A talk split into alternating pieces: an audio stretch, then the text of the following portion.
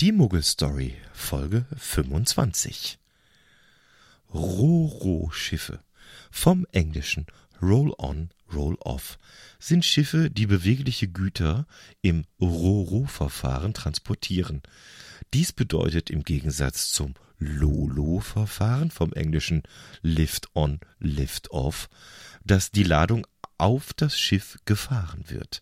Dabei handelt es sich meist um eine Kombination aus Fahrzeugen wie Pkw oder Lkw oder auch Zügen, die selbst an Bord des Schiffes fahren können.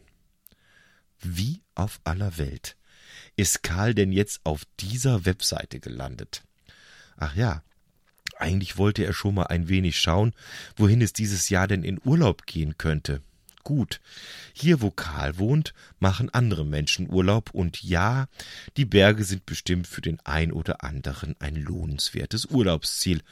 Aber wie das so ist, das, was du jeden Tag haben kannst, wird mit der Zeit oft langweilig. Karl möchte gern mal wieder hoch in den Norden.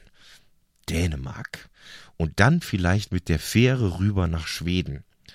Dafür würde er sich dann wohl gerne ein Campingbus ausleihen und von der Homepage einer Autovermietung ging es direkt zur Stena Line, eine der großen schwedischen Reedereien, die bekanntlich ja auch Fähren zwischen Dänemark und Schweden betreiben. Ja, und von da aus ist er dann bei der Roro-Fähre gelandet.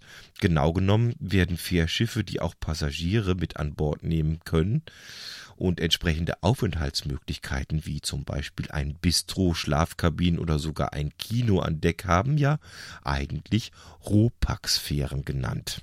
Naja, dank Wikipedia kann man ja nur fast zu jedem Thema klug daherreden, denkt sich Karl. Alles in allem scheint das aber ein teurer Spaß zu werden. Wenn man Campingbus miete, Fähre, Spritkosten, Essen und Trinken und weiß der Geier, was noch alles anfällt, mal zusammenrechnet, da stellt sich die Frage, ob Karl seine Frau davon überzeugen kann, dass ein Sonnenuntergang am Meer das alles wert ist. Erschwerend kommt ja natürlich hinzu, dass man für die Tiere daheim und am Stall auch entsprechend jemand finden muss, der da die Arbeit übernimmt, und umsonst macht es bestimmt niemand. Tja, und während Karl noch so seinen Gedanken an Sonne und Strand nachhängt, reißt ihn das Telefon aus seinen Tagträumen. Kurzer Blick aufs Display und öha, der Andreas. Und das um kurz nach neun. Abends was da wohl wieder los ist. Guten Abend, Karl. Sag mal, hast du zufällig ein paar Würgenippel im Haus? Und nach nur einem Satz ist Karl schon wieder absolut überfordert mit dem, was Andreas da schon wieder von ihm will. Andreas, sagt Karl ganz ruhig, ich weiß es nicht.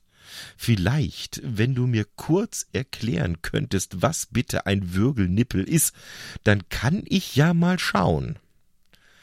Nun sind kurze Erklärungen nicht so Andreas sein Ding.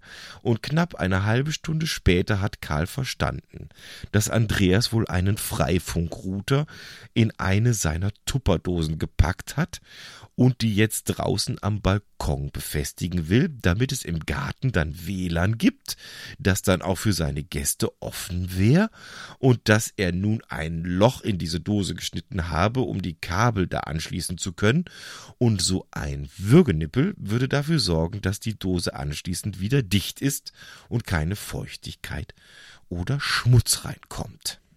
Tja, ein Würgenippel hat Karl natürlich nicht im Haus und jetzt ist er froh, dass er die Wikipedia sowieso noch in einem Tab geöffnet hat und tippt mal ganz langsam das Wort Würgenippel in das Suchfeld.